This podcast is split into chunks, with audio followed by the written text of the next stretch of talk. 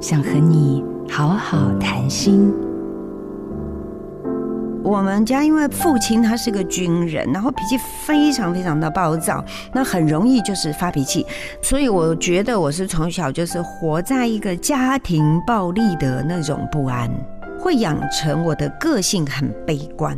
很爱哭，很没有自信，应该是到了民国一百年五十几岁的时候开始，因为我自己当志工，我要去辅导别人，他们都会叫我们志工妈妈嘛，妈妈，请你不要再跟我说道理，你可以告诉我方法吗？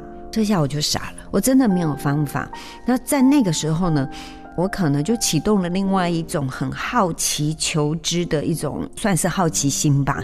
我们从单向。一个被伤害的角度在看事情，那么你只有一种情绪跟感受嘛，对不对？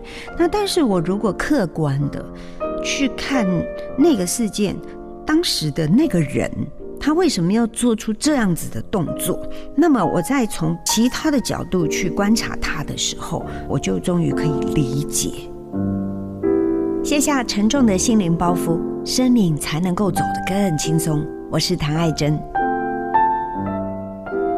做自己的主人，找回你的心。印心电子，真心祝福。